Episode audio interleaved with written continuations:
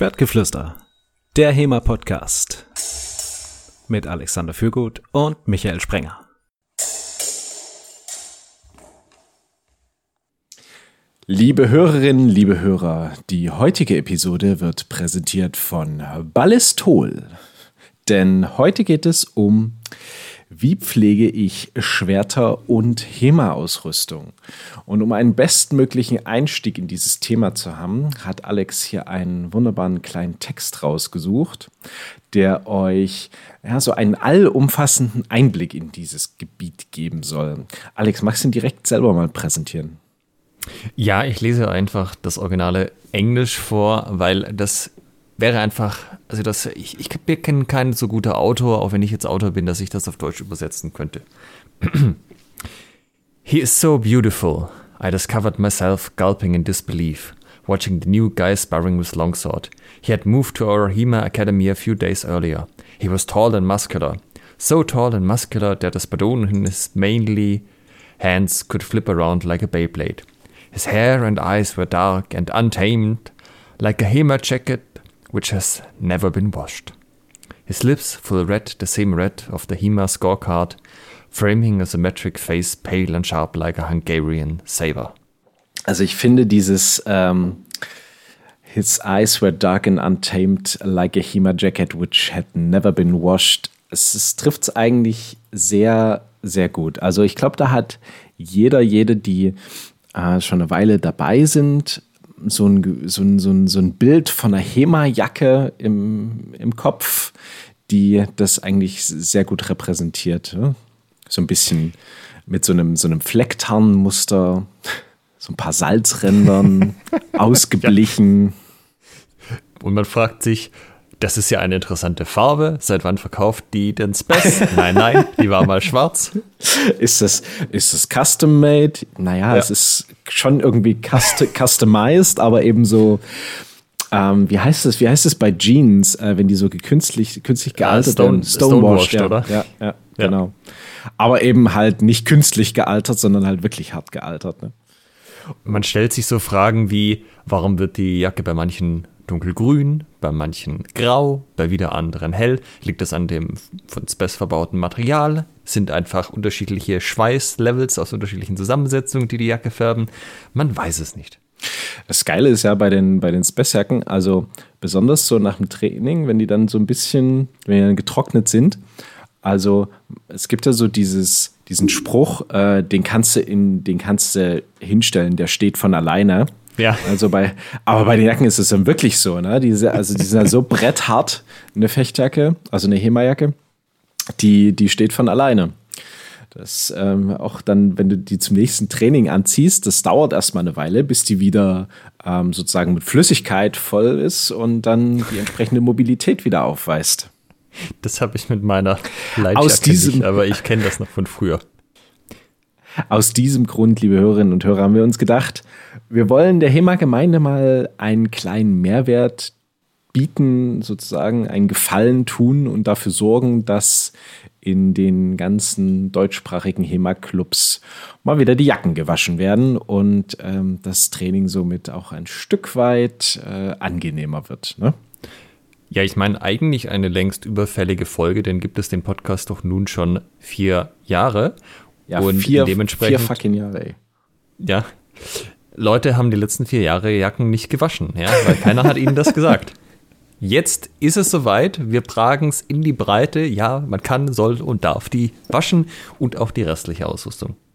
Also die Schwerter vielleicht nicht unbedingt waschen, da sagen wir euch dann natürlich aber auch, da sagen wir euch auch, was ihr damit machen könnt. Das aber dazu gleich. Der Text, den ich vorgelesen habe, ist übrigens The Black Rose of Hema. Das ist eine Facebook-Geschichte, als Leute in der Pandemie daheim saßen und ihnen langweilig war. Ähm, je nachdem, wie groß das eigene Toleranzlevel für verstörende Geschichten ist und interessante Wendungen, kann man sich das mal anschauen.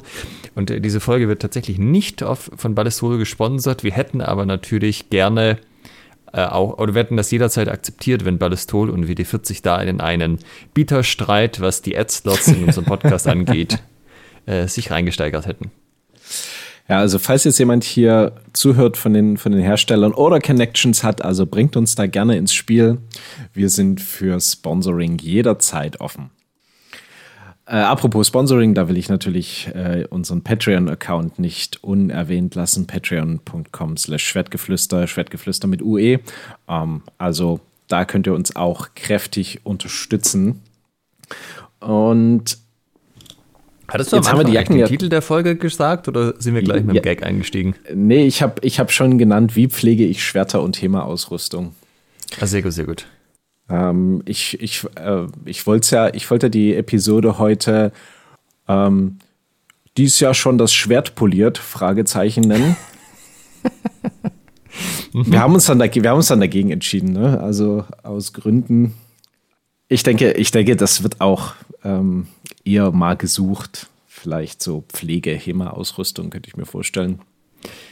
Ja, also es geht darum natürlich, das haben wir jetzt schon vorweggenommen, wie, wann, wie oft man seine Sachen wäscht, aber nicht nur das, es gibt auch einige andere Pflege- und Haushaltstipps von, ähm, weiß ich nicht, ähm, Waschtrommelgeflüster, dem Haushaltspodcast. So. ja, genau. Kann man mit Salz wirklich Rotweinflecken aus der Fechthose? Und so. Ja, genau. Muttis oder Omis Haushaltstipps hier. Genau. So, aber äh, fang mal mit, mit dem Schwert an. Haha, als ob mit den Schwertern. ja, als ob genau. Irgendwie jemand nur ein Schwert hat, vielleicht weil die anderen kaputt sind. Es war ein schrecklicher Unfall, nicht weil es Absicht war. Oder frisch eingestiegen, das kann auch sein. Wie jetzt das bloß ein Schwert. Ne? Wir haben ja auch, also wir sprechen uns ja ähm, in diesem Podcast massiv gegen, gegen Mobbing aus. Aber ganz ehrlich, Leute, die nur ein Schwert haben, boah, langfristig weiß nicht, ob ich sowas in meinem Club haben will. Das, man muss seine Lebensentscheidung noch mal überdenken, wenn es ja. nicht bis mindestens zwei sind. Das ist so wie manche Tiere, die kann man nicht einzeln halten. Ja. Geht schon, aber die werden halt unglücklich. Ja, das Schwert. Ich habe äh, hab meins in Vorbereitung der Episode äh, direkt mal hergeholt. Ich hol's mal ran, kleinen Moment. Und was kann man daran sehen? Man kann daran also sehen, dass ich, nix, ne? Na, die hören nichts, ne? Ich könnte jetzt noch, wir können da ein Episoden-Thumbnail äh, äh mit, mit meinem Schwert. Also oh ja, bitte, äh, Großaufnahme. Swordpick. ähm, bevor wir jetzt hier abdriften, kommen wir zurück zur Pflege des Equipments. Ich hätte nicht gedacht, dass diese Episode so schwer wird mit den ganzen Schwertpolieren-Witzen. Ähm, man sieht, es ist, ich bin nicht der, der Beste daran, hier Maintenance zu betreiben. Denn das ist so ein bisschen ab angerostet, schartig und der Griff ist auch, gelinde gesagt, äh, ganz schön zerfickt. Ähm, was könnte ich, was könnte ich besser machen, Alex? Also naja, das eine ist ja, so ein Schwert besteht aus Stahl, wie jeder weiß. Oder, oder wir reden jetzt erstmal über Stahlschwerter, wenn ihr Nylon habt und so ist natürlich nochmal was anderes. Aber die bestehen bekanntlich aus Kohlenstoffstahl, das heißt rostendem Stahl.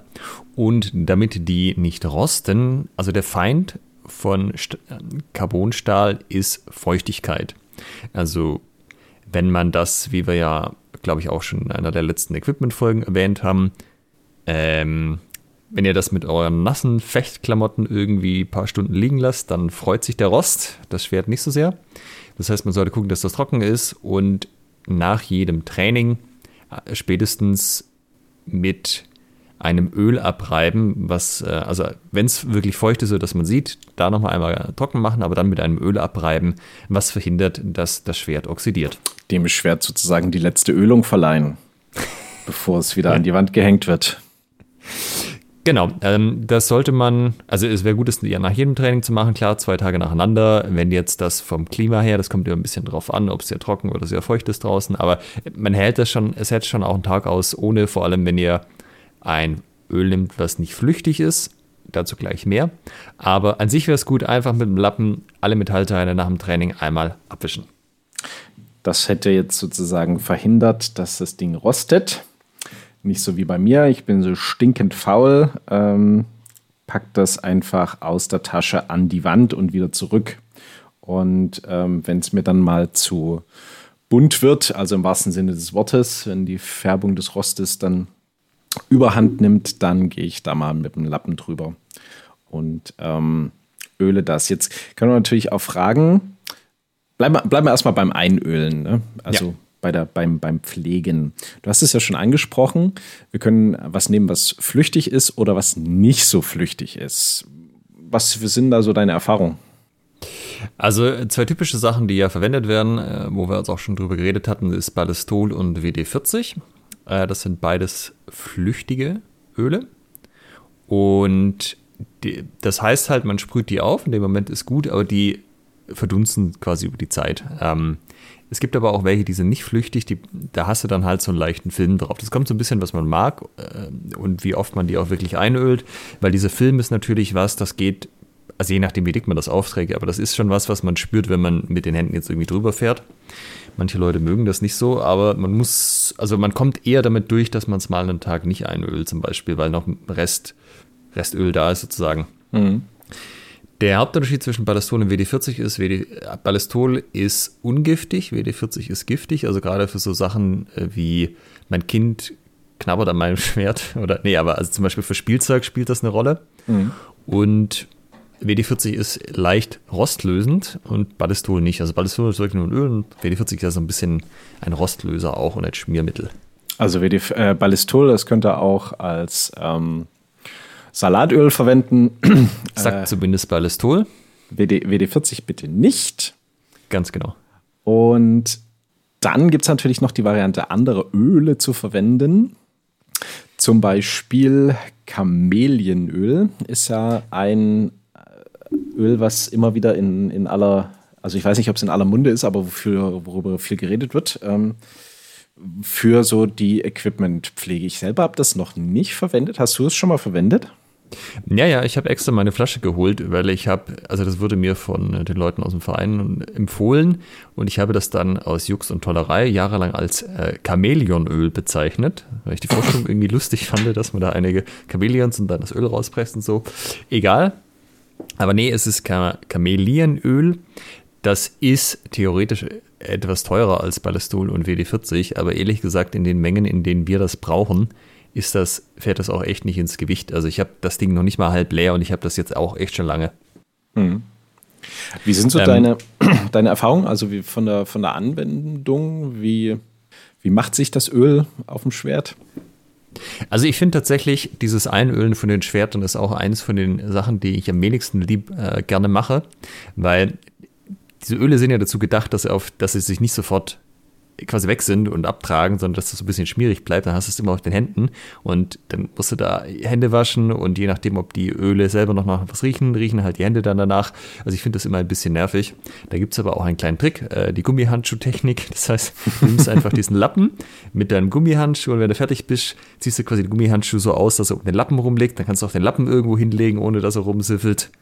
Habe ich äh, auch von meiner Freundin gelernt. Aber also das Ding ist, ich glaube, das hatten wir auch in der Folge mit Olli Walter von Dreinschlag. Es gab mal ein Drein-Event, als Ballistol tatsächlich Sponsor war. Und dann haben sie halt jede Menge Ballistol-Sprays und Tücher und was weiß ich was gesponsert.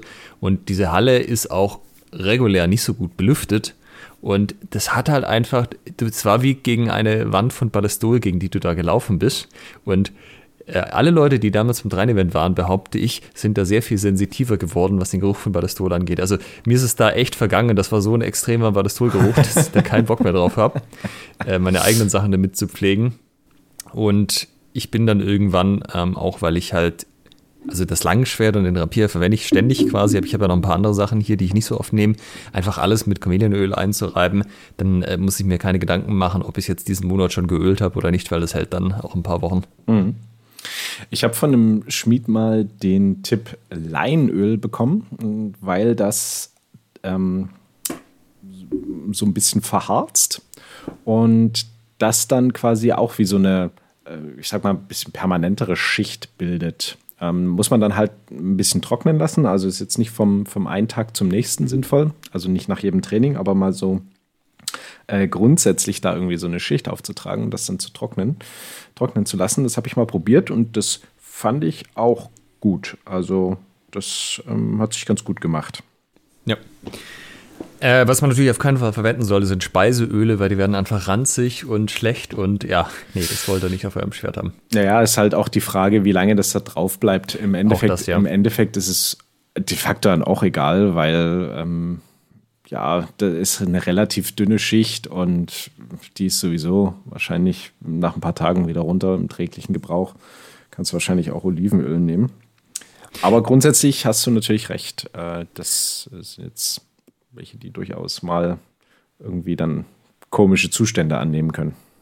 Also wenn du zum Beispiel einen tatsächlichen asiatischen Wok hast, die sind auch aus Carbonstahl hergestellt, das hat mit der Wärmeverteilung zu tun, dass die halt äh, Wärme nicht speichern, sondern halt sich immer genau auf das anpassen, auf was die Flamme oder der Herd eingestellt ist.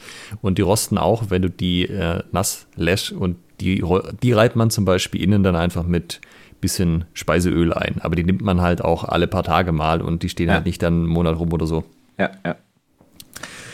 Ein wichtiger Punkt, was ihr noch machen solltet in regelmäßigen Abständen, ist mal eure Klinge und das Kreuz so überprüfen auf Scharten. Ja, wenn ich das hier bei mir mache, dann stelle ich fest, da sind ganz paar Kanten drin. Und wenn ich da jetzt nicht so vorsichtig drüber fahre, wie ich das jetzt gerade tue, äh, dann würde ich mir garantiert hier irgendwie ähm, die Hand aufreißen und ähm, dann zum Arzt müssen, um eine Tetanusimpfung abzuholen.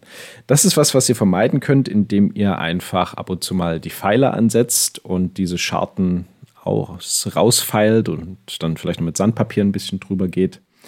Ähm, das ist sozusagen, weiß nicht, vielleicht einmal im Monat ganz empfehlenswert oder einmal am Wochenende, wenn ihr ähm, da sehr viel trainiert. Von was für einem äh, wie, wie, nennt man das, den, den Grad einer Pfeile, äh, Feinheitsgrad reden wir hier. Also sehr fein, sehr grob. Puh. Das ist, glaube ich, so ein individuelles Ding, kommt auf die Größe der, ähm, na, der, der Scharte an. Also es soll jetzt keine, keine Holzraspel sein. Ähm, wenn das eine Metallpfeile ist, dann kann es schon auch eher was Grobes sein, um da mal so ein paar so einen, so einen schartigen Span abzuheben.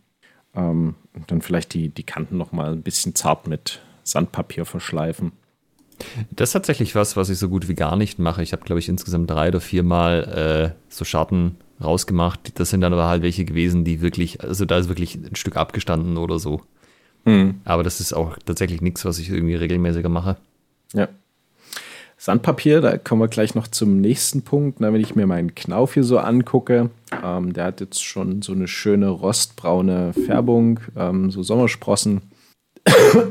Da kann man dann auch mal geschmeidig mit dem, äh, mit dem Sandpapier drüber gehen und quasi Rost, der sich gebildet hat, den ähm, abtragen und dann vielleicht mit einer, wenn man das möchte, mit einer Polierpaste hinterher.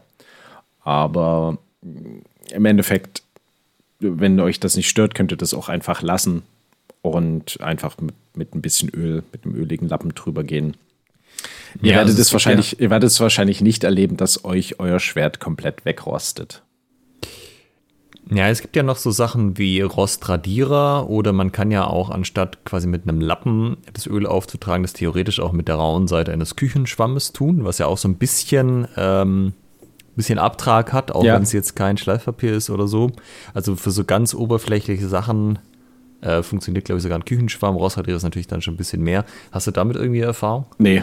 Also ich habe dann immer mit Sandpapier gearbeitet und dann bin ich nochmal mit dem Lappen und Polierpaste hinterher, wenn ich das Bedürfnis hatte.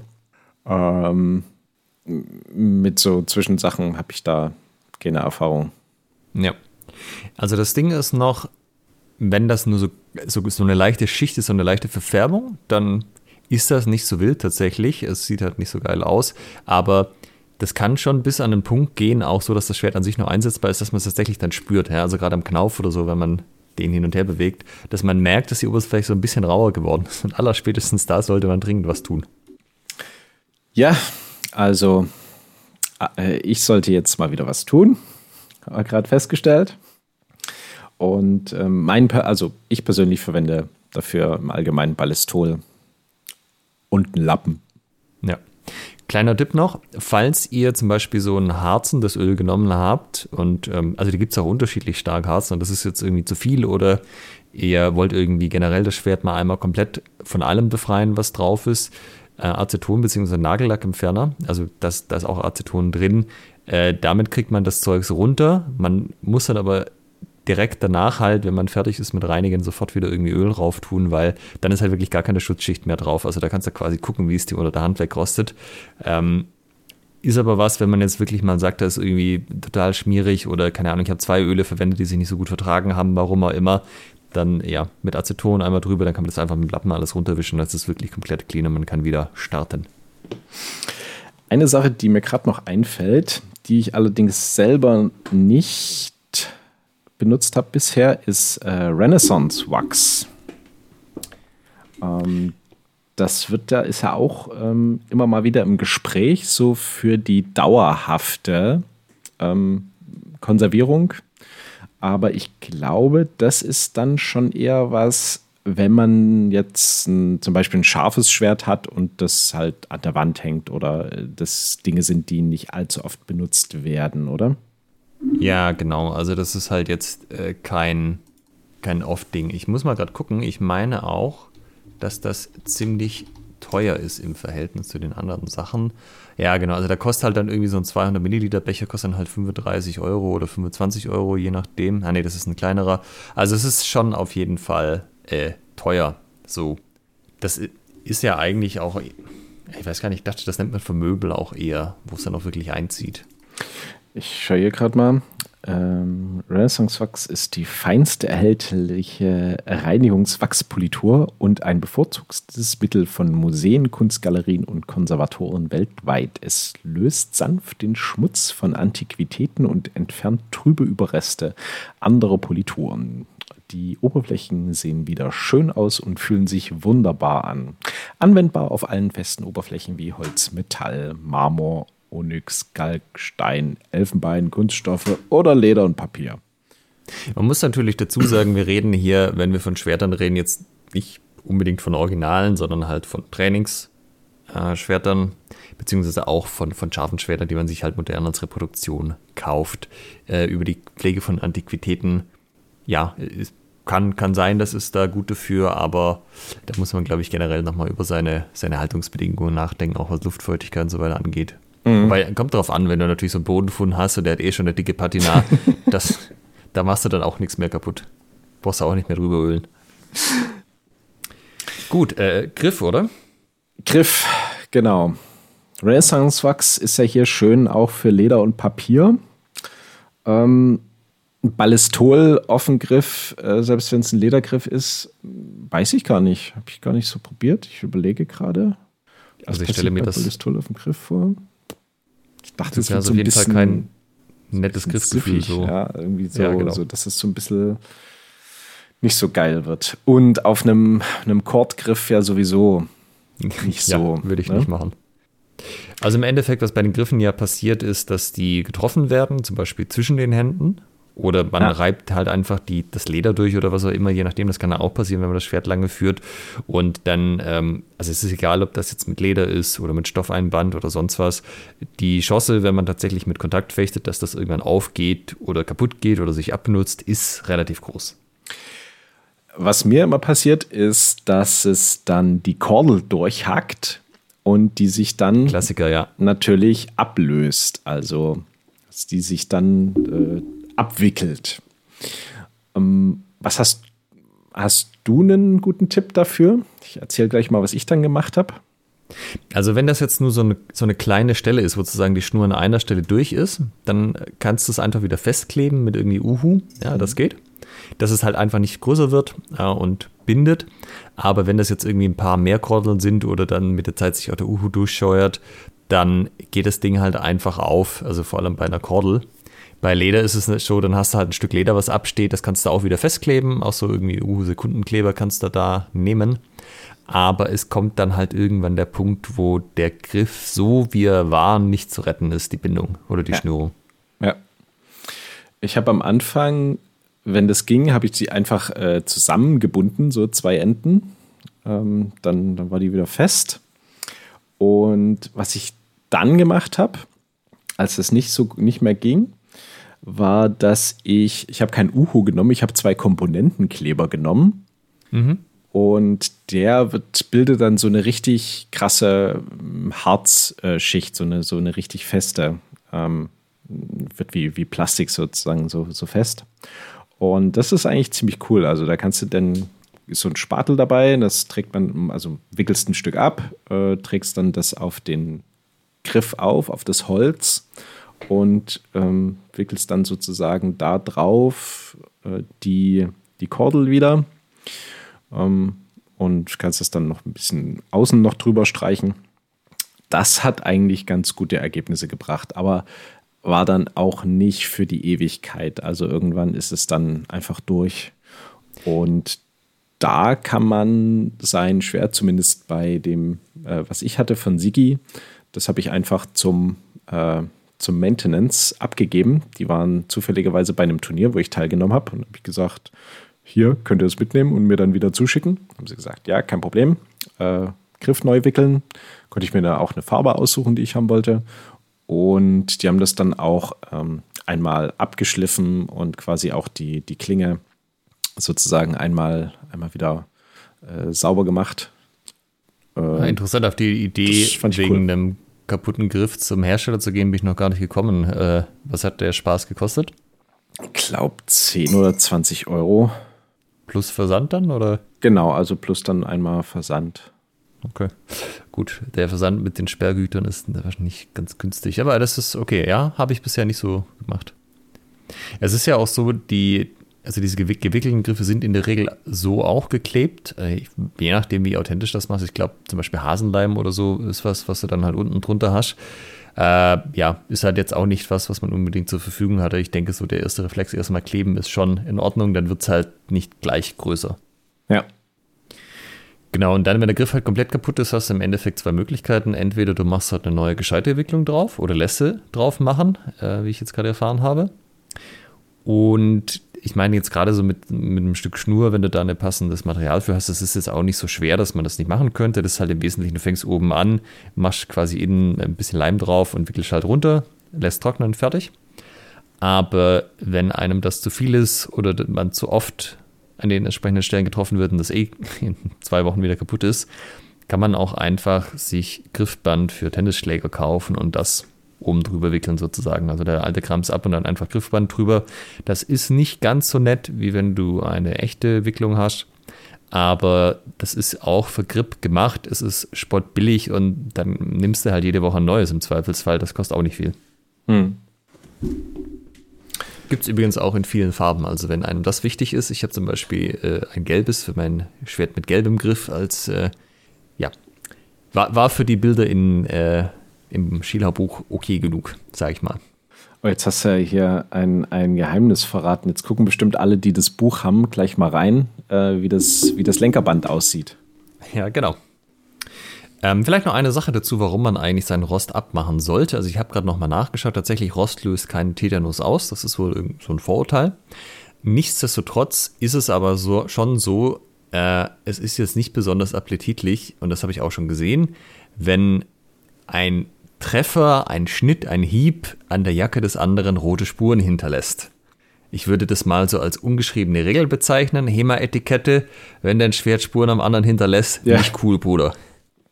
Nee, in der Tat, Rost äh, löst keinen Tetanus aus. Tetanus ist, glaube ich, eine, eine bakterielle äh, Geschichte. Ähm, aber äh, jede Verletzung birgt dann das Risiko. Und was an diesem Schwert dann in dem Moment noch alles dran ist, äh, was Tetanus auslösen könnte, da ähm, würde ich sagen, ist der Fantasie keinerlei Grenzen gesetzt. Ja. Und das andere ist natürlich auch der Eindruck, den man macht. Ich meine, ne, also Ersteindruck ist ja auch nicht unwichtig. Und äh, man mag mich jetzt für einen Spießer halten, aber wenn die Leute so, also jetzt nicht ein bisschen Flugrost, ja, sondern halt so komplett von oben bis unten rustige Schwerter haben, ist der Ersteindruck schon, das sind wahrscheinlich auch sonst ziemliche Hallodri. Hm. Und äh, ich habe den Eindruck, dass das auch häufig mit Leuten matcht, die vielleicht auch jetzt nicht die allergrößte Kontrolle beim Fechten haben. Ist vielleicht auch ein Vorteil, aber so habe ich das äh, schon ein paar Mal erlebt, dass man dann so die fehlende Wertschätzung des Schwertes auch ein bisschen sich auf die fehlende Wertschätzung des Trainingspartners. ich verstehe. Ja. Gut, Sind wir jetzt zu schwer noch? Ah, eine. Abwaschen, genau. Das wollte ich noch kurz erwähnen, bevor wir weitermachen. Äh, ich habe schon Schwerter mit Wasser abgewaschen und zwar bei Schnitttests scharfe Schwerter, wenn die durch die Matten durch sind, weil da hast du dann von den Matten halt irgendwelche Brösel da drauf und Kleinteile und da ist es tatsächlich so, wenn du da mit dem Lappen drüber gehst, hast du einen ganzen Siff in dem Lappen.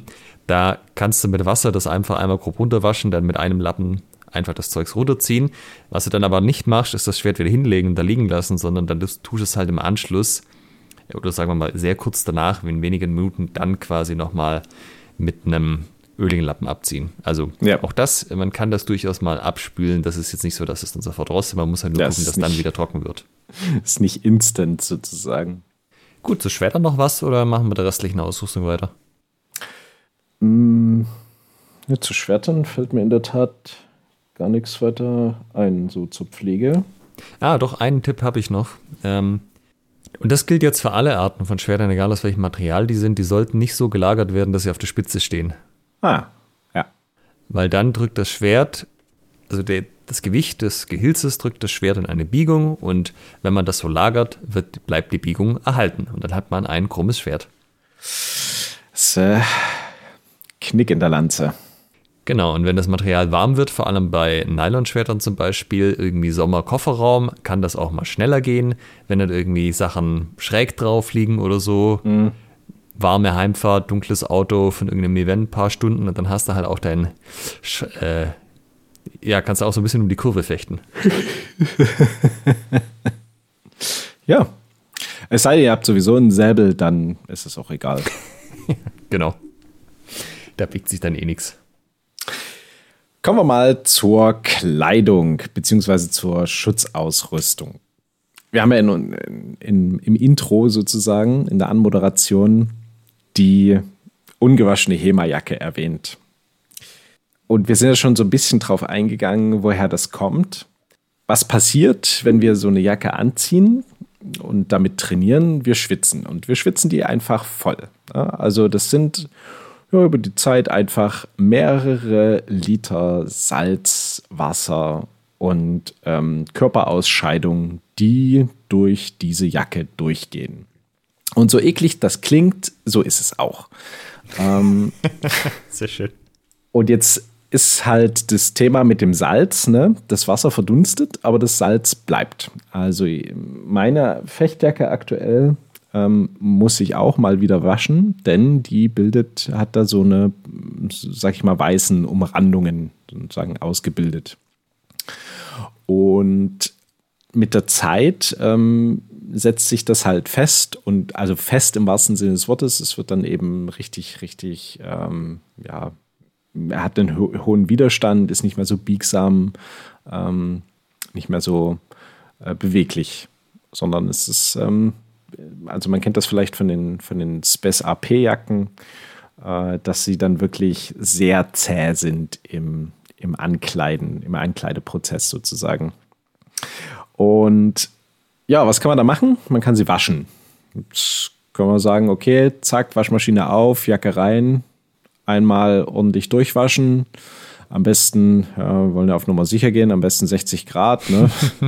Schleudern. ähm, ja, warum machen wir das nicht? Weil dieser Stoff im Allgemeinen ein ähm, äh, Durchstich, Storch, stoßsicherer Stoff ist. Der hat eine eine zertifizierte Durchstoßfestigkeit, wenn, wenn es denn welcher ist. Und die geht bei unsachgemäßem Gebrauch verloren. Das heißt, bei Schutzausrüstung ist auch immer eine Waschanleitung geliefert und das Nicht-Einhalten dieser Waschanleitung führt zum, Versch äh, zum Verlust der Schutzwirkung.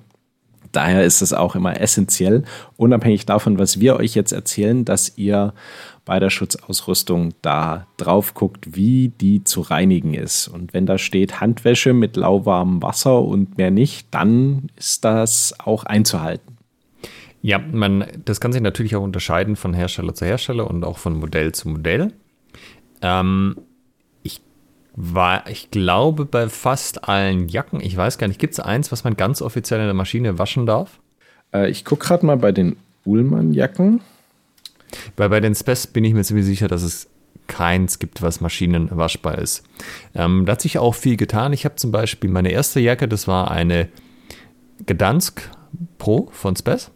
Ah, ja. ähm, mhm sogar bei den gleichen Jacken hat sich natürlich über die Jahre das Material geändert und so. Und ich sag mal, die in die Waschmaschine zu tun, das hat ja auch der Waschmaschine nicht gut getan. Als ich die das erste Mal gewaschen habe, ja, Handwäsche, lauwarmes Wasser, okay. Ja, dachte ich mir so, ist ja auch nicht ganz klein, braucht ein bisschen Platz. Habe ich Wasser in der Badewanne eingelassen. Ganz, ganz ähm, mildes Waschmittel rein, ein bisschen was. Die Jacke rein, habe sie da ein bisschen eingeweicht und so bin ich weggegangen, habe die da ein bisschen liegen lassen, kam ich wieder und dachte ich mir, gut, jetzt kann ich die jetzt ja mal aufhängen. Äh, bin so rein hingegangen, wie man das halt kennt, ne? mit einem Arm, man bückt sich runter, nimmt die Jacke, so will sie rausziehen und ich merke, da geht nichts. so, Moment mal, was ist da denn los? Okay, neuer Versuch. Beine parallel ausrichten, Rücken gerade, beide Hände und aus den Beinen heben. Die Jacke war aus einem Stoff gemacht, der hat sich so voll gesaugt, die war wirklich, wirklich schwer. Also die, die war so schwer, dass ich sie ohne Spaß mit zwei Händen heben musste. Und dementsprechend war auch da nicht so ein leichtes Tröpfeln, sondern die Jacke, da kam halt ein guter Rinnsal raus. äh, musste ich erstmal gucken, wie ich die, also auch so an so ein Wäscheleine oder so, das hätte die nicht gepackt, die wäre einfach zusammengebrochen. Da musste ich erstmal gucken, wie ich das auftrapiere auf einen ausreichend stabilen Wäscheständer mit einer Schüssel drunter, dass das quasi dann auffängt. Ähm, die Jacke, die ich jetzt habe, das ist eine AP Light, die ist völlig anders. Ja, also die, da merkst du auch, das sind viel bessere, modernere Materialien. Ähm, die kommt, also die ist dann feucht, aber die ist halt nicht so schwer. Also bei weitem nicht, weder trocken noch, noch nass, ja. Mhm. Und die AP Light tatsächlich, das ist auch so ein äh, nur mit mildem Wasser auf Hand wasch, also mit, mit der Hand waschen. Äh, die habe ich tatsächlich schon das ein oder andere Mal mit der Handwaschstufe meiner Wand, äh, Waschmaschine gewaschen. Ah ja. Also ich habe äh, hab ja die St. George Jacke von Uhlmann äh, und da habe ich gerade mal in die Gebrauchsanweisung geguckt. Also ich habe die hier einmal offen und da steht drin, das Produkt ist waschbar bei 30 Grad Celsius im Feinwaschgang. Ah ja, okay, interessant. Es sollte Feinwaschmittel verwendet werden, die Jacke sollte nicht geschleudert oder im Trockner getrocknet werden, da die mechanische Beanspruchung die Schutzwirkung vermindern kann. As I said. Ganz genau. Also ähm, Soweit ich weiß, das ist, glaube ich, auch ein Problem mit den Anzügen, weshalb man die zum Beispiel in die Reinigung bringt oder halt von Hand wäscht. Wenn du so Verbundstoffe hast, wo quasi verschiedene Schichten von verschiedenen Materialien drin sind, wenn die warm werden, dann dehnen die sich unterschiedlich stark aus und dann noch mit einem Schleudern. Das alleine kann schon dazu führen, dass die Stoffe sich halt verziehen und ja. nicht mehr so sitzen, wie sie sollen. Und ja, eben, wenn du natürlich stark schleuderst und das Ding wird einfach in dieser Waschmaschine, die ja auch so metallisch ist, ja, auch wenn die abge äh, abgeflacht ist und eigentlich keine scharfen Kanten haben sollte, ist natürlich trotzdem einfach ein mechanischer Abrieb, der da passiert. Ja. Ein Hinweis, der hier noch steht: sämtliche Verschlüsse sind vor dem Waschen unbedingt zu schließen und äh, in der Originalverpackung an einem kühlen, trockenen Ort ohne direkte Lichteinstrahlung lagern. Also das ist auch ein wichtiger Punkt beim, beim Trocknen. Könnte man ja meinen, im Sommer, zack, raus, schön in die Sonne gehangen. Ist keine gute Idee, denn auch äh, die Sonneneinstrahlung, also UV-Einstrahlung, wirkt sich nicht unbedingt förderlich auf die äh, Stabilität des Produktes aus. Also das führt dann dazu, dass ja, da Verschleißerscheinungen stattfinden im Material und deshalb ist es immer so schön im Schatten zu trocknen. Ja, vor allem wenn man das halt nicht also wie lange trainiert man normalerweise draußen? Halt, du bist halt auch keine acht Stunden irgendwie in der prallen Sonne so. Mhm. Aber wenn man halt die Wäsche rauslegt oder einfach mal einen halben Tag da lässt, kann das ja schon passieren, dass sie dann mehrere Stunden direkt in der Sonne liegt. Und das ja. ist ja, ja, nicht so gut. Das merkt man dann auch, wenn, also das seht ihr daran, wenn die dann so schön ausgeblichen sind, wenn die sich irgendwie so auch nach dem Waschen dauerhaft verfärben, die Jacken, also wenn die dauerhaft verfärbt sind, dann habt ihr es mit äh, ja, Verschleißerscheinungen durch UV-Einstrahlung zu tun. Genau. Wenn es Polster gibt in der Jacke, die man rausnehmen kann, sollte man die unbedingt rausnehmen, separat sauber machen. Ja, nicht einfach alles drin lassen. Also quasi alles, alles an Täschchen und so weiter aufmachen, Zeugs rausholen, äh, wieder zumachen. Und was man auch unbedingt vermeiden sollte, und das gilt für alle Arten von ähm, Ausrüstung, Jacke, Hose, T-Schutz, Halsschutz, Fechtmaske, Rashguard, was auch immer, keinen Beispieler verwenden.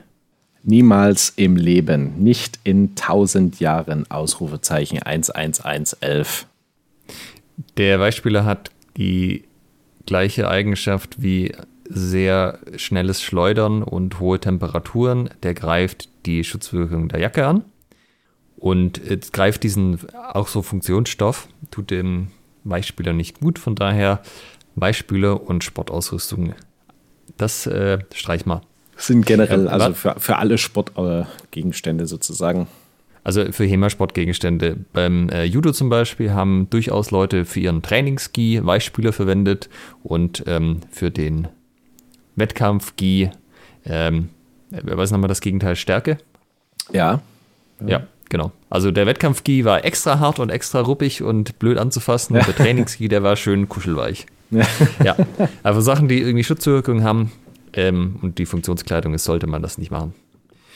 Genau, im Endeffekt die gleichen Sachen, die wir für die Jacke hatten, gelten auch für die Hose. Also auch hier ähm, haltet euch an die Waschanweisungen der Hersteller. Wie gesagt, äh, also wenn, ich sag mal so, wenn eure Maschine einen Handwaschgang hat, zum Beispiel meiner ist bis 20 Grad und da wird dann auch nicht geschleudert, sondern ganz sanft und locker mal gedreht, okay, könnte man sich vielleicht überlegen, das drauf ankommen zu lassen, aber alles, was darüber hinausgeht in der Maschine, wenn es nicht explizit aufgeführt ist, sehr mit Vorsicht zu genießen. Und was so Haftung angeht, ist natürlich so, sobald ihr euch nicht an die ähm, Anweisungen haltet, hat sich das mit der Haftung eh erledigt. Genau, also wenn, wenn, wenn ihr sozusagen die Jacke zurückschickt und dem Hersteller kommt beim Öffnen so der blumige Duft von Lenore entgegen, dann wird er die Verpackung einfach direkt wieder schließen, euch einen lieben Brief reinlegen, dass ihr ihn mal könnt und äh, das zurückschicken. Ja, also auch hier ist es natürlich so, äh, es hat eine funktionale Beeinträchtigung, aber es ist natürlich auch mega unangenehm, mit Leuten irgendwie näher ranzukommen, die ihre Jacken nicht regelmäßig waschen. Das kann schon echt eklig werden. Ja. Ähm, wichtig, dass die Jacken generell erstmal äh, lange halten. Das ist auch für alle Ausrüstung gleich. Ihr müsst gucken, dass sie nach dem Training austrocknet. Auch hier wieder nicht pralle Sonne, wenn es nicht unbedingt sein muss, aber halt so, dass es dann ähm, komplett austrocknen kann, also auch nicht irgendwie aufeinanderlegen, dass dann die nassen Stellen aufeinander liegen. Ich habe zum Beispiel hier so ein, ah, wie heißt das, wie nennt man so einen Ständer für Anzüge nochmal? Äh, Butler? Nee. Hm, doch, glaube ich ja. Heißt das Butler? Hm. Genau. Ja, die sind meistens nicht dazu ausgelegt, so schwere Ausrüstung zu tragen, aber man kann ja eine holen, der stabil aussieht und dann halt die Schrauben regelmäßig nachziehen. und da hänge ich zum Beispiel halt meine Fechthose und meine Fechtjacke immer hin und die sind so gemacht, dass innen quasi Luft dran kommt, weil äh, wenn du die einfach nur auf den Bügel hängst und dann irgendwo ein Schrank ist außen keine Luft dran und innen ist vielleicht auch nicht so viel Platz. Und das ist halt einfach wichtig, dass sie von einem Training zum nächsten möglichst komplett trocknen Falls das nicht geht, wie wenn man jetzt zwei Tage nacheinander auf Event ist, auch nicht so wild. Aber der Regelfall sollte sein, dass die nach dem Training komplett austrocknen können und innerhalb am besten ähm, halt spätestens von einem Tag. Ja, also wenn er am Tag später, also quasi zwei Abende nacheinander Training macht und die äh, Kram ist es noch nass vom Vortag, dann überlegen, ob man es vielleicht irgendwo lagern kann, wo ein bisschen mehr Luftzirkulation ist oder vielleicht auch ein bisschen wärmer oder so weil das ist nicht ideal für die Ausrüstung und das ist auch nicht ideal für die Geruchsentwicklung. Mhm. Ja, das war Jacke wie, Jacke, wie, Jacke wie Hose. Ne? Ähm, was würde genau. ich wozu sagen? Wie oft? ähm, also einmal natürlich nach olfaktorischen Gesichtspunkten. Also einfach, wenn ihr meint oder eure Trainingskameraden meinen, es ist mal wieder Zeit.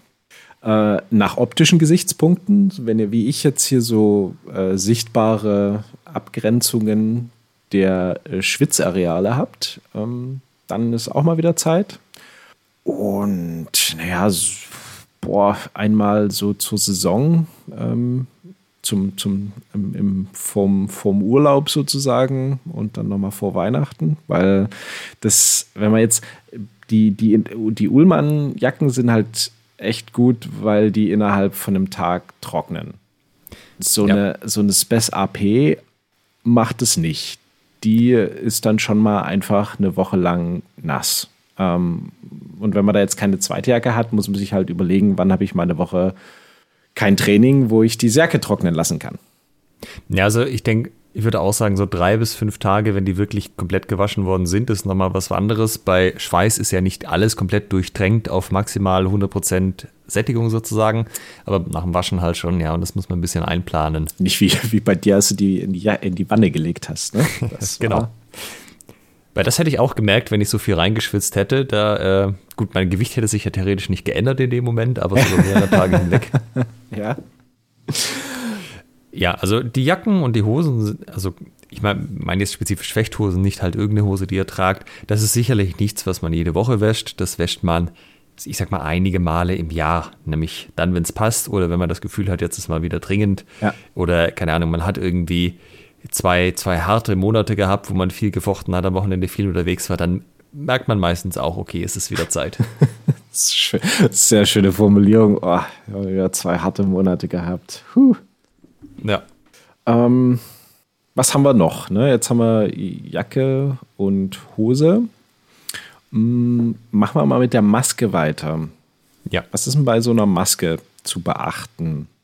Also das erste auch hier wieder komplett austrocknen. Ja, also die sollte einfach komplett trocknen können, nicht feucht irgendwie aufbewahrt werden.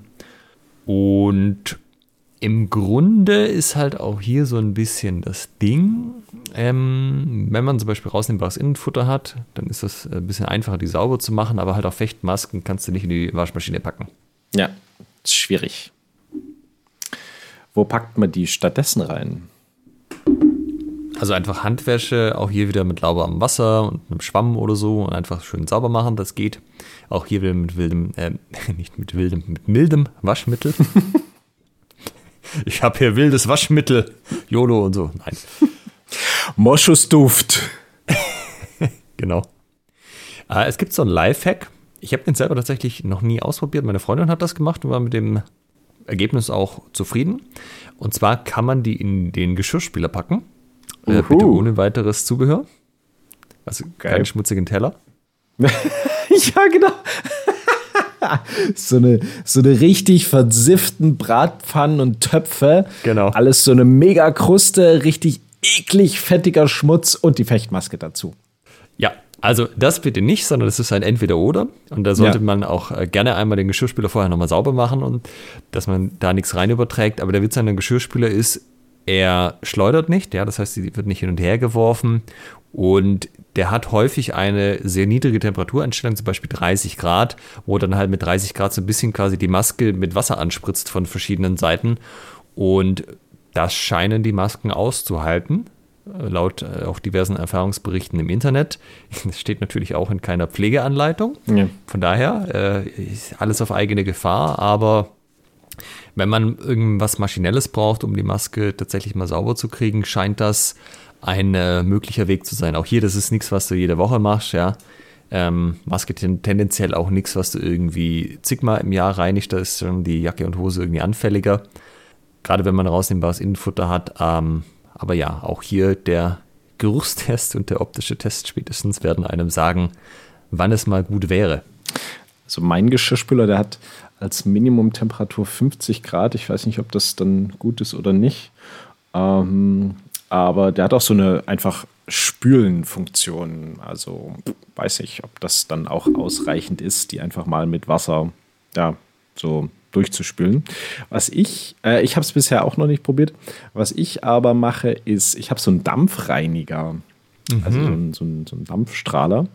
Und damit gehe ich dann auch mal einfach sozusagen durch die, über die Maskenpolster, ähm, dampft die einmal ab. Das dann dürften sich dann auch die allermeisten Bakterien verabschiedet haben.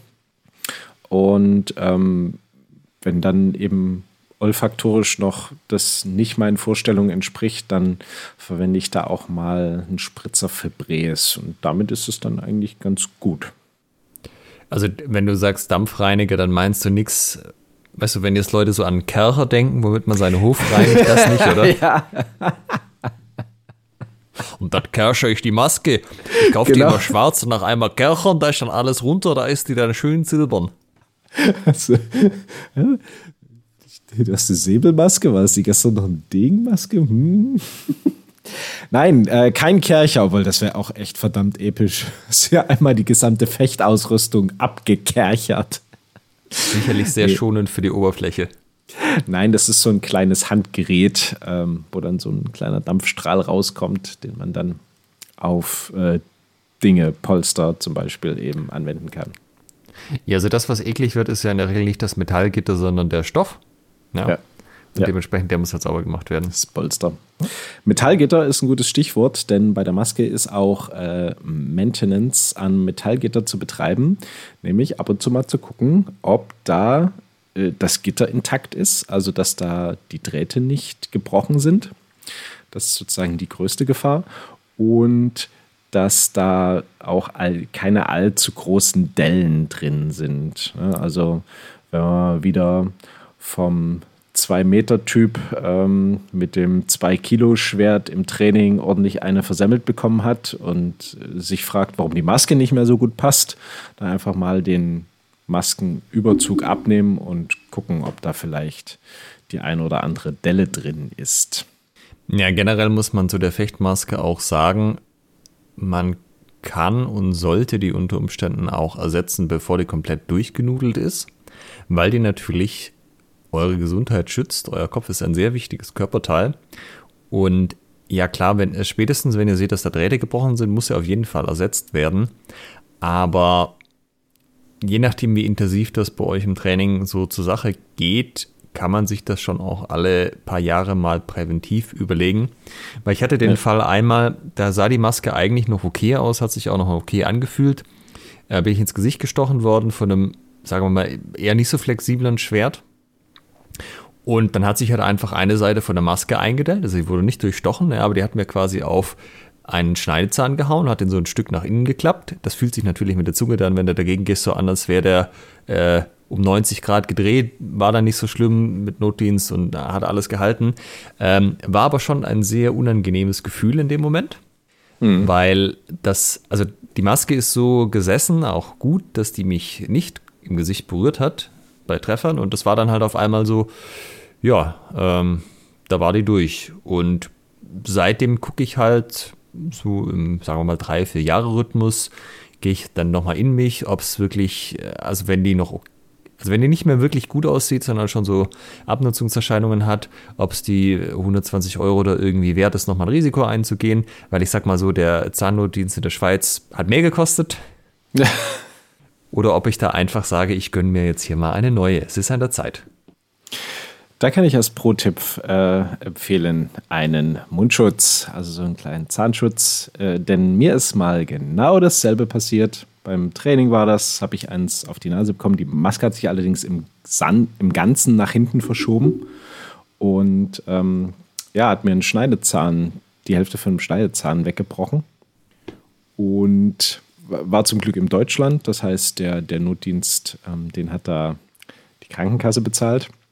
Aber nichtsdestotrotz ist das jetzt äh, durchaus was, da hätte ich drauf verzichten können. Und seitdem habe ich dann auch regelmäßig immer einen Mundschutz drin und empfehle das auch meinen Anfängerinnen und Anfängern sozusagen darauf zu achten. Also das ist etwas, was man ganz leicht äh, äh, sich vorschützen kann, ne? dass zumindest nicht die Zähne ausgeschlagen werden. Also den Zahn, äh, die, die Notfallbehandlung in der Schweiz hat auch die Kasse bezahlt, halt zu den deutschen Sätzen. Da war da immer noch eine Maske üblich. Schön. Ja. Ich habe dann auch, weißt du, gehst du zum deutschen Zahnarzt, gibst du dem auch die Rechnung, dass er halt sieht, was gemacht wurde, er guckt sich das halt auch an. Also, das, das hat das gekostet? Was mache ich hier eigentlich? Warum ja, bin ich in genau. Deutschland? Ja, wenn, du zum, wenn sich der Zahnarzt wie Geringverdiener fühlt, ja. weißt du, dann, dann bist du in Deutschland. Ne? Genau. Äh, dazu noch ein Tipp, das ist aber eher was, was man sich auf Vereinsebene mal überlegen kann. Äh, es gibt was, ich, äh, ich bin mir nicht oder ich gucke kurz, wir sind ja hier, auf Englisch heißt das Punch-Tester. Mhm. Und zwar ist das ein. Äh, ich denke, bevor, bevor du weiterredest, ja. ich habe gerade so ein Bild von so einem Jahrmarkt-Teil äh, im Kopf, weißt du, wo du so ein, so ein ähm, wo du so dagegen boxen kannst, wo dieser Boxsack dann so äh, nach oben geschleudert wird und es dir dann so ein Rating anzeigt, wie heftig dein Schlag war. Ja, so ähnlich. Also im Endeffekt ist das ein, äh, es sieht aus wie so ein kleiner Kuli oder so, aber anstatt einer Mine hat der vorne drin einen Metallstachel und dieser Metallstachel, der fährt quasi in den Kuli ein. So beschreibe ich das jetzt mal auf Englisch Panztester, auf Deutsch einfach Maskentester, so wie ich das hier lese. Und das wird verwendet, um zu prüfen, ob Masken noch voll einsatzfähig sind. Weil wenn du den zum Beispiel irgendwo reindrückst und er geht durch, dann weißt du, dass hier das Gitter nicht mehr intakt ist und dann kannst du die Maske ja im Grunde wegschmeißen. Und wenn das Gitter halt noch okay ist, dann schiebt das quasi diesen Maskentester rein. Also, weil es kann passieren, dass man jetzt nicht sieht, dass irgendwo die Gitterstäbe kaputt sind, aber man, also man kann natürlich trotzdem nur Stichproben machen und punktuell die Maske testen, aber das ist was, was eben einem sagt, ob zumindest an den Stellen, an denen man das getestet hat, die Maske noch okay ist oder nicht. Und wenn, wenn man da durchfällt, dann braucht man eine neue Maske. Ja. Kostet irgendwie 50 Euro oder so. Also, wie gesagt, ist ein bisschen übertrieben für jetzt eine Einzelperson, aber als Verein kann man sich so einen Teil schon holen. Ist vielleicht auch eine Überlegung für die Leute, die Turniere veranstalten, mit sowas mal äh, vor allem Stichproben bei sehr dubiosen Masken zu machen, ob die denn noch durchkommen. Ach ja, das kannte ich bisher noch nicht. Ja, ich sehe es hier gerade bei Ullmann, Maskentester, 59 Euro. Sieht aus wie so eine kleine V2-Rakete. Ähm, genau. Okay, cool. Gut, so viel zur Maske. Gibt es da noch was? Ähm, oder? Ja, Maske. Wie, was mache ich denn, wenn ich jetzt eine Beule in der Maske habe? Also, wenn die Beule so ist, dass ihr äh, selbst mit, ähm, mit, wie soll ich sagen, sehr viel Liebe ähm, dass da nichts mehr zu retten ist, ne? dann schmeißt du die Maske weg, soweit so gut. Aber manchmal hat man ja, so wie Alex und ich das jetzt beschrieben haben, einen, einen Stich vorne drauf bekommen und dann hat man jetzt so eine, so eine kleine Delle drin. Und die sollte man nicht drin lassen. Ne? Man könnte jetzt ja sagen, ja, aber wenn ich das jetzt ausbeule, das macht ja dann das Material schwächer. Äh, das Problem ist, wenn ihr das nicht macht, habt ihr so einen, so einen Trichter, wo immer wieder die oder wo die Wahrscheinlichkeit höher ist, dass dort auch der nächste Stich dann entsprechend sein, sein Ende findet und dann der, der Druckpunkt ist. Das heißt, ihr habt diese, diese Belastung immer wieder auf denselben Punkt und die Wahrscheinlichkeit ist dann eben sehr hoch, dass dort an dieser Stelle auch mal das Gitter bricht. Und was man dann machen kann, ist, man zieht den Maskenüberzug ab, legt die Maske auf den Boden mit dem Gesicht nach unten, dreht sein Schwert um, nimmt es sozusagen mit dem Knauf und nutzt den Knauf so als Hammer und hämmert sozusagen auf diesen Punkt von innen drauf und holt äh, sozusagen, drückt den ganz vorsichtig wieder, wieder äh, nach, nach außen sozusagen. Kann man auch einen Hammer als Hammer verwenden? Ähm, in der Tat ist es nicht so praktisch, weil die Maske ja so, so gewölbt ist. Ähm, ah, das heißt, mhm. du kommst mit dem Hammer da gar nicht so rein. Äh, ich glaube, das ist einfach wieder für gemacht, weißt du, so ein, so ein Schwertknauf. Ja. es kommt, wird schon zusammengeliefert. Ja, ja, das ist einfach, es gibt einen Grund, ne? Genau, auch hier wieder, wenn die Maske zu sehr verdolte, äh, verbeult ist, sollte man sich auch überlegen, ob man sie ersetzt. Ja. Maskengitter sind, obwohl die alle ja die Mindestanforderungen erfüllen, auch unterschiedlich hart. Also zum Beispiel meiner Erfahrung nach, die All-Star-Masken sind vom Gitter her ein bisschen weicher als die Ullmann-Masken, wo dann Leute teilweise quasi gleichzeitig beide Masken äh, gekriegt haben und die, ja, die All-Star-Leute waren halt immer schön am Hämmern, die Ullmann-Leute nicht bei uns. Aber das, äh, ja, also das kann einfach unterschiedlich sein. Vielleicht waren die Ullmann-Leute auch die erfahrenen Fechter und haben den All-Star-Leuten immer äh, halt eins draufgedrückt. Ja, das kann ja auch sein. Ne? Nee, darum meine ich, also wenn das Leute quasi äh, gleichzeitig sozusagen mit gleicher Erfahrung sich zwei Masken geholt haben ah, und okay. mit den gleichen Leuten gefochten ja. haben und dann verglichen. Verstehe, verstehe. Sonst wäre es in der Tat kein fairer Vergleich gewesen. Ja. Genau. Ich denke, wir können dann noch so ein bisschen die Sachen zusammenfassen. Es gibt noch sowas wie Tiefschutz, Halsschutz, gegebenenfalls Hema-Söckchen. Zahnschutz. Ähm, Zahnschutz, ja. Ja, Hinterkopf, Maskenüberzug.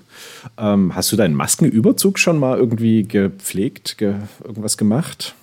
Nee, darum wollte ich das einmal erwähnen und kundtun, dass ich das noch nie getan habe. Ich meine, am Hinterkopf schwitzt ja, man theoretisch ja auch, aber die sind in der Regel ja aus so einem Ledermaterial, was auch nicht wirklich Feuchtigkeit aufnimmt.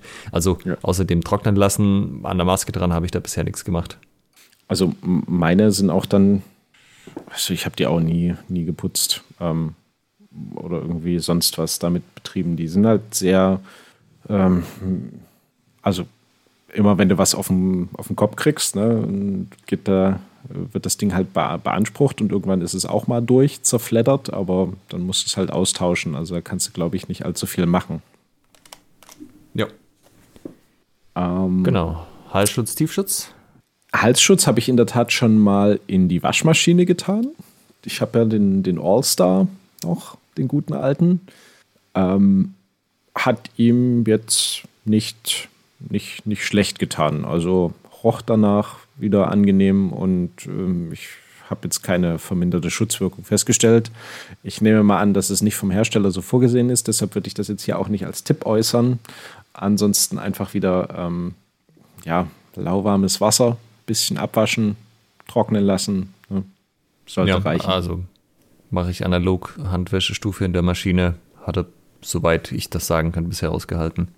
Tiefschutz ähm, habe ich nur, ähm, ich habe so eine, ich habe so eine, äh, äh, na, ich habe so eine Unterhose sozusagen, die so ein, wo man den rein, so ein Plastikcup einfach ja. reinmacht. Äh, deshalb muss der bei mir auch nur trocknen und ähm, da, da gibt es jetzt nichts, was irgendwie einsiffen kann. Äh, ja, was macht man, wenn man so eine, einen zum drüberziehen hat? Ich glaube, da kann man auch das Cup rausnehmen und diese Halterung waschen, ne? Genau, und die sind in der Regel auch alle maschinenwaschbar, muss man sich halt auch überlegen. Äh, theoretisch kann man sie jede Woche machen.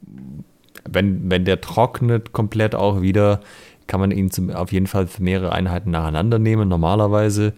Ähm, ist aber auch was, was ich durchaus eher öfters als alle anderen genannten Gegenstände hier empfehlen würde zu waschen. ähm, wenn ihr einen Zahnschutz habt, dann kann ich empfehlen, äh, so äh, Reiniger für die Zahnspange. Also gibt es auch so eine Dosen, zum Beispiel in der Drogerie, bei DM zum Beispiel, und dann gibt es da so Zahnspangenreiniger, so eine äh, Tablets, so eine, Brausetabletten, einfach mit Wasser füllen, bis er bedeckt ist, so eine Tablette dazu über Nacht stehen lassen und dann ist er am nächsten Tag wieder frisch, fromm, fröhlich, frei. Ja, da würde ich auch empfehlen, nach dem Training den einfach mit sauberem Wasser ja, abzuspülen. Ja, ja, ja, auf jeden Fall zusätzlich dazu. Ja, sehr guter Punkt. Ne? Also nach dem Training äh, abspülen, ja. Ähm, weil, also in unserem Mund sind natürlich super viele Bakterien und das wird mega schnell eklig. Also ich meine, wenn man den reintut, der hat schon einen Vorgeschmack. Das ist ja. nicht, nicht lustig. Das war, das war so, okay. Nee, ähm, I, I can wie relate. Wie oft machst du das mit der Tablette? Boah, also so nach Bedarf. Ähm, trotz Abspülen hat er irgendwann so, setzt er irgendwie so ein bisschen, ich weiß nicht, wie ich das beschreiben soll. Hast du irgendwie das, oder ich habe irgendwie das Gefühl, jetzt ist mal Zeit, da mal irgendwie was zu ja. machen. Das ist vielleicht mal einmal pro Woche, einmal, einmal im Monat bis einmal pro Woche so in dem Bereich. Ja, man kann natürlich auch mit der Zahnbürste mal, mal durch und so den groben Ja, genau, das habe ich, das ja. hab ich fr äh, früher gemacht, bin ich mit der Zahnbürste dann drüber. Ähm, das ist halt meiner, das ist so einer, der, den machst du warm und passt den an dein Gebiss an. Also der hat dann ja. quasi genau die Form meiner, meiner Zähne, also als Negativabdruck. Und dadurch hast du da eben auch so eine kleinen, schwer zu erreichenden ähm, Zacken, Ecken drin. Ja. Und da bin ich dann auf die Variante äh, Zahnspangenreiniger gekommen. Dann gibt es noch so Sachen wie Plastikteile, also zum Beispiel Brustschutz, aber auch Armschutz und so weiter. Ähm, wenn die komplett aus Plastik sind, nehmen die keine Feuchtigkeit auf. Äh, wenn die an der Jacke dran sind, wäre es, also je nachdem, es gibt unterschiedliche Formen, aber es ist keine schlechte Idee, die wegzumachen, dass die Jacke auch an den Stellen gut trocknen kann und gleichmäßig trocknen kann. Ja. Äh, in der Regel reicht es bei denen, dass man einen feuchten Lappen nimmt oder einen Schwamm und da einfach mal ähm, drüber geht. Auch das muss man jetzt nicht ständig machen, aber man merkt auch bei denen, dass die irgendwann halt doch durch den regelmäßigen Kontakt so ein bisschen so eine, ja, so eine Schicht kriegen und spätestens dann halt auch einfach mit dem Lappen drüber kann man die problemlos reinigen. So eine stabile Patina. Ja, genau. Innenhandschuhe von den, also wenn man sowas wie Sparring Gloves trägt, hat man ja welche, die man rausnehmen kann. Auch mhm. da ist es nicht schlecht, sich welche zu holen, die man waschen kann, weil äh, da hat man halt Kontakt mit dem Schwert. Vielleicht greift man ein bisschen ins Öl und so. Da wird, das, die werden auch ein bisschen eklig dann und man schwitzt ja auch an den Händen. Also die mhm. ab und zu mal waschen ist sicher auch keine schlechte Idee. Also ein, so ein Handschuh ist schon somit das ekligste, was man im Angebot hat, finde ich. Oh, ich weiß nicht, so ein Überzieh-Tiefschutz, Handschuh, wüsste ich jetzt nicht, wer da meine Nummer eins wäre, was Ekligkeit mm, angeht. Okay, ja, ja, verstehe. Ich glaube, dass so von dem Großen und Ganzen, was man unter Schutzausrüstung einordnen kann, hätten wir dann alles einmal gehabt, oder? Ich meine, ja. also wenn man zum Beispiel einen Metallbuckler hat oder so, Pflegeanalog zu einem Schwert, ja, halt Metallteile kennt man so, aber ich glaube, der Rest haben wir jetzt einmal. Ja. Ah, Schuhe. Ah ja. Schuhe putzen. Da hätten wir fast vergessen. Also mindestens einmal im Jahr zum Nikolaus. Ähm, ich glaube, ich habe meine Sportschuhe noch nie gepflegt. Also ich, sozusagen nach dem Training rausstellen, dass die auslüften können. Ja. Aber ansonsten wüsste ich nicht, was ich mit denen jetzt schon irgendwie an, was ich denen an Pflege habe, gut zukommen lassen. Ja, kommt vielleicht auch ein bisschen drauf an. Ich meine, es gibt ja Leute, die, sagen wir mal, Schuhe kaufen, die eh nicht so teuer sind und die auch nicht so lange halten, dann holst du dir halt jedes Jahr neue, weil die alten durchgelatscht sind. Ich habe ja so Sportfechtschuhe, die auch gar nicht mehr hergestellt werden. Ich habe gehört, der Schwarzmarktpreis soll auch gar nicht so schlecht sein. Welche hast du? Die ähm, D'Artagnan von Oha. wem auch mhm. immer. Äh, Adidas sind das. Adidas, Adidas genau. Habe jetzt auch schon lange, lange, lange und die habe ich tatsächlich zwischendurch auch gewaschen. Auch gleiches Spiel wie mit den anderen Sachen. Äh, einfach beim Handwaschgang in die Maschine rein. Und äh, da vielleicht noch ein genereller Tipp für so kleinere Sachen. Gerade sowas wie Schnürsenkel oder so verhaken sich auch mal in der Maschine keine gute Kombi. Es gibt so Wäschesäcke, wenn ihr, äh, Achtung, Klischeealarm, wenn ihr eine Freundin habt, die hat wahrscheinlich sowas. Weil für Damenunterwäsche braucht man sowas eher als für so große Herren-Boxershorts. Und das sind einfach so kleine Säcke, die man quasi mitwäscht. Und wenn man da Sachen reintut, dann haben die halt keinen direkten Kontakt mit der, der Trommel und können nicht irgendwie die Schnürsenkel sich verhaken. Ich meine, man kann die theoretisch auch rausmachen, aber äh, ja, einfach Schnürsenkel ein bisschen lockern, die in die Säcke stecken, dann ist auch falls da zum Beispiel von der Halle irgendwas unten drunter sein sollte, ist das halt im Sack, dann kann man den nochmal von Hand irgendwie ausklopfen oder so und das ist dann halt auch nicht in der Maschine unbedingt. Mhm. Dann kommen wir zum, ich denke, letzten Ausrüstungsgegenstand, dem Schurf. dem Schurfschutz-Kompressionsleibchen, aka der Rashguard.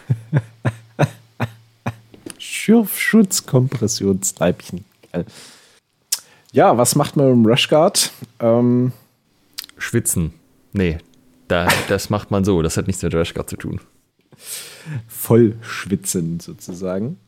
Ähm, ich gucke gerade mal bei Eight Openings, ob ich da jetzt hier was finde, wie die, äh, ob die eine Waschanleitung dabei haben.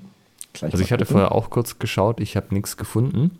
Ah. Generell, wer keine Funktionskleidung unter seiner Fechtjacke trägt, verpasst was. Es macht eigentlich alles angenehmer aus Anziehen, aber auch der, ähm, der Schweißtransport nach außen ist besser, die sind nicht so lange feucht. Das heißt, wenn man jetzt, also so ein Baumwoll-T-Shirt ist halt ewig feucht, da kühlst du halt richtig aus. Rushguards sind dann auch mal wieder trocken. Äh, von daher große Empfehlung, die als Kleidungsstück grundsätzlich zu verwenden. Und auch hier gilt, nicht mit Weichspüler waschen. Und was ich gelesen habe, wo ich auch zwischendurch immer mal wieder recherchiert habe, auch jetzt hier vor dem Podcast und keine so ganz klaren Infos gefunden habe, die bestehen ja häufig aus so einem Spezialsportstoff und die können mit der Zeit eklig werden, dass du die halt anziehst und sobald du ein bisschen schwitzt, dann fangen die schon wieder an, so ein bisschen zu muffen. Meines Wissens nach kommt es davon, dass wenn man, sagen wir mal, eher grobe Waschmittel verwendet, zum Beispiel auch keine Flüssigwaschmittel, dann verstopfen halt diese Poren. Dann wird, der, da wird, wird das ganze Zeug nicht mehr so richtig sauber, äh, nicht so richtig, also die Bakterien sind ja letztendlich das, was den Geruch verursachen. Dann funktionieren sie halt nicht mehr so wie gewünscht. Und Ich weiß nicht, ob das jetzt nur eine Gelbmasche ist oder nicht. Wie gesagt, ich habe keine klaren Infos gefunden. Aber äh, zum Beispiel bei Sportwaschmittel steht immer drauf, dass das auch ganz speziell für Funktionskleidung gedacht ist. Und ich habe auch schon ein paar Mal gelesen, dass das empfohlen wird von verschiedenen Herstellern. Bei Openings weiß ich es nicht. Äh, ist ein bisschen teurer als normales Waschmittel, aber auf jeden Fall halt flüssig, flüssig Waschmittel verwenden, wenn ihr eure Rashguards wascht. Also bei Aid Openings, wo wir gerade dabei sind, ich, äh, gibt es einmal Pflegehinweise und einmal eine Waschanleitung bei den Rashguards. Pflegehinweis, bitte den Kontakt mit Klettverschluss vermeiden, um ein Ausfransen des Materials und Naht zu verhindern. Wichtig, ja. Äh, mit ähnlichen Farben waschen und äh, Trägst du schwarze Lederhandschuhe beim Training, dann prüfe bitte, ob diese noch abfärben. Also das scheint wahrscheinlich ein, eine Sache zu sein, die schon mal vorgekommen ist. Und dann gibt es dazu eine Waschanleitung, Kaltwäsche, 30 Grad, kein Waschspüler, kein Weichspüler. Nochmal, never ever. Don't use Weichspüler, wisse, wisse Sportkleidung. Also, kein Weichspüler verwenden, keine chemische Reinigung. Äh, und hier steht noch als in, in Klammern Perchlorethylen. Also, ich nehme an, das nicht. Nicht bleichen, nicht bügeln, nicht schleudern und zum Waschen auf links drehen. Also einfach 30 Grad Kaltwäsche, kein Weichspüler. Und was ich im Prinzip mit meinen Rushguards mache, ist nach dem Training die einmal kalt durchzuwaschen und dann äh, zum Trocknen aufzuhängen. Das, äh, diese Funktionskleidung ist dann am nächsten Tag wieder trocken. Dann kann ich die auch direkt wieder zum Training anziehen. Und das kann man eine ganze Weile machen. Ähm, also wenn man das sozusagen nach jedem Training immer macht, dann muss man die relativ selten so richtig, richtig waschen. Also ich wasche die einfach nach dem Training. Ähm, wichtig ist auch hier, dass die trocken sind tatsächlich, wenn man sie in die Waschmaschine tut, sonst kann's, also sonst bringt das echt nichts weil dann äh, hast du hinterher halt immer noch den Muff drin von vorher. Mhm. Das kann ich bestätigen, ja. Ja. Aber ja, ich habe einfach genug nach dem Training, also ich habe quasi so, ein, so einen Wäschekorb, der so ein bisschen perforiert ist, wo Luft reinkommt. Da liegt dann schön die Rashguard oben drauf, dass die auch schön wirklich trocknen kann und nicht einfach gleich in den Wäscheknäuel mit rein, wo sie dann halt nicht trocken wird. Und äh, bis zum nächsten Tag, wie du sagst, ist die trocken, kann sie dann auch in den Wäschekorb rein und das eben dann ja, also ihr braucht einfach nur ausreichend viele, dass es auch fürs Event reicht. Ich bin aber tatsächlich auch so der Typ, ich ziehe jeden Tag eine neue Rashguard an. Die brauchen in der Regel ja auch nicht viel Platz und ja, fände ich, also selbst mit abends nochmal irgendwie ausspülen, klar kann man kann machen. Ich meine, das machen ja Leute, die auf so Fahrradtouren sind, auch wenn die halt, die waschen ja auch nicht jeden Abend, aber ich finde es angenehmer, dann was Frisches anzuziehen. Also Eight Openings freuen sich, wenn ihr einfach mal so einen kompletten Wochenbestand Rashguards euch zulegt. Das ist, denke ich, eine, eine sinnvolle Anschaffung. Und äh, wenn ihr knapp bei Kasse seid, so wie ich, dann reicht auch Ausspülen sozusagen. Ich dachte jetzt, dann reicht auch ein No-Name Rashguard von Amazon. nee, Eight Openings sollte es schon sein. Gut, das sind soweit die Pflegehinweise. Übrigens auch, weil du das jetzt gerade gesagt hast mit dem Bügeln. Äh, nichts davon sollte gebügelt werden. Ich wäre jetzt gar nicht auf die Idee gekommen, dass das irgendwie, ich weiß nicht, ob das jemand macht, aber nichts davon. ja, die Fechter. Liebe Hörer, schreibt uns doch mal, habt ihr schon mal eure Fechtjacke gebügelt? Ähm, das wäre ja. interessant. Ja, vielleicht so diese Renaissance-Jacken, wo man dann die Schulterteile bügelt, dass die schön abstehen. Ja, oder so hier die Puffy Pants könnte ich mir höchstens noch vorstellen, ja. dass die Leute die bügeln. Äh, wer Puffy Pants hat, äh, bügelt auch Fechtkleidung. Ja, Trockner ist auch No-Go. Das ist wie mit Haaren. Naturtrocknen ist am besten. Ja, auf jeden Fall. Ein bisschen auswringen, vorsichtig und dann an der frischen Luft. Ja. Ja, äh, schön. Also, dass wir jetzt doch heute, also ich fühle mich schon so ein bisschen wie ein Haushaltspodcast jetzt. Ich meine, das weiß ich schon. Also, wir haben jetzt nichts mit Salz oder Zitronensaft eingerieben ich weiß, dass manche Leute zum Beispiel so ein bisschen Alkohol, also reinen Alkohol, einfach draufsprühen nach dem Training, dass die Bakterien einfach gleich gekillt werden. Keine Ahnung. Ich habe das Gefühl, in Deutschland macht das keiner. Das scheint aber so ein Ding in den englischsprachigen Foren zu sein. Aber ja. Unser, unser französischer Fechter macht das auch. Der hat so eine Mischung aus Alkohol, Essig und Wasser, glaube ich. Ähm, und damit sprüht er nach dem Training immer seine Fechtjacke ein. Er ist äh, promovierter Biologe. Ich denke, er weiß, was er da tut. Ja, sehr gut. Ähm, ein letzter Tipp vielleicht noch, auch hier wieder, wenn ihr von einem Event heimfahrt und ihr seid jetzt mehrere Stunden unterwegs, versucht alles so trocken zu kriegen, wie es geht, weil halt dieses nass zusammengeklumpt rumliegen tut nichts von dieser Ausrüstung gut. Ja. Es gibt zum Beispiel fürs Tauchen so Taschen, ich glaube, das habe ich auch in der Ausrüstungsfolge erwähnt. ja. Das sind einfach quasi Netztaschen. Ne? Auch hier wieder Öffis nicht so gut, aber wenn die bei euch im Kofferraum ist und dann habt ihr vielleicht äh, in der Tasche drin, aber zumindest da kannst du ein bisschen auslüften. Ja. Das ist alles besser, als wenn es einfach nur ein großes Knoll bleibt. Ja. Alles ist besser als das Superknäuel. Ja, dann, das war die heutige HEMA-Podcast-Folge äh, zum Schwertpolieren. Wir hoffen, euch hat es genauso unterhalten wie uns und ihr habt hier vielleicht den einen oder anderen Tipp mitnehmen können. Wenn ihr sagt, ihr habt jetzt noch einen Megatipp, den wir hier nicht erwähnt haben, dann schreibt uns gerne an post.schwertgeflüster.de und teilt uns einfach mit, was wir noch die Welt hinaustragen sollten, was sozusagen die HEMA-Welt unbedingt erfahren muss würden wir entsprechend in den Shownotes ergänzen. Und in diesem Sinne werde ich äh, nochmal mit einem Zitat einer wunderschönen englischen Geschichte diesen Podcast beenden. My heart pounded in my chest like the time USP fucked up three times in a row the delivery of my longsword. In diesem Sinne, macht's gut. Bis zum nächsten Mal. Tschüss. Ciao. Halt bitte noch nicht weglaufen. Ihr könnt diesen Podcast nämlich noch unterstützen. Wenn es euch gefällt, dann tut uns einen Gefallen, gebt uns ein Like auf Facebook oder bei Instagram oder bewertet diesen Podcast bei iTunes und unterstützt uns auch gerne auf patreon.com slash schwertgeflüster, Schwertgeflüster mit UE und empfehlt diesen Podcast euren Freunden und Feinden weiter.